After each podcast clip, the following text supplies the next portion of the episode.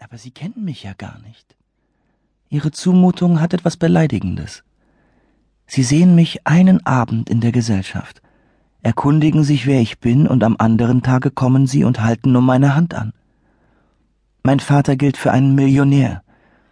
Ich wünschte wirklich, es wäre anders. Dann hätte ich Ursache, stolzer auf mich zu sein. Und auf die Huldigungen, die man mir darbringt. Das junge Mädchen sah zu Boden, im Bewusstsein, eine Kränkung ausgesprochen zu haben. Sie hatte sie nur deshalb ausgesprochen, weil ihr die Unterredung, so überraschend sie zustande gekommen, in der Tat nicht gleichgültig war. Sie sagen, mein Fräulein, ich kenne Sie nicht. Ich erinnerte mich auch wirklich kaum Ihres Namens. Und dennoch kenne ich Sie besser als irgendjemand, dem Sie bis jetzt in dieser Welt entgegentreten. Das halten Sie nicht für möglich? Ich bin hergekommen, um es Ihnen zu beweisen.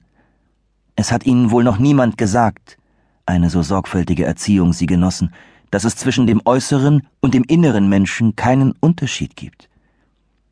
Sie halten mich für eingebildet, wenn ich Ihnen erkläre, dass ich Ihr ganzes Wesen, Ihr ganzes Fühlen und Denken, Ihre Art zu lieben, zu leiden und sich zu freuen aus Ihrer Erscheinung gestern Abend erkannt, als das erkannt, was ich seit Jahren in dieser Welt suche und was ich so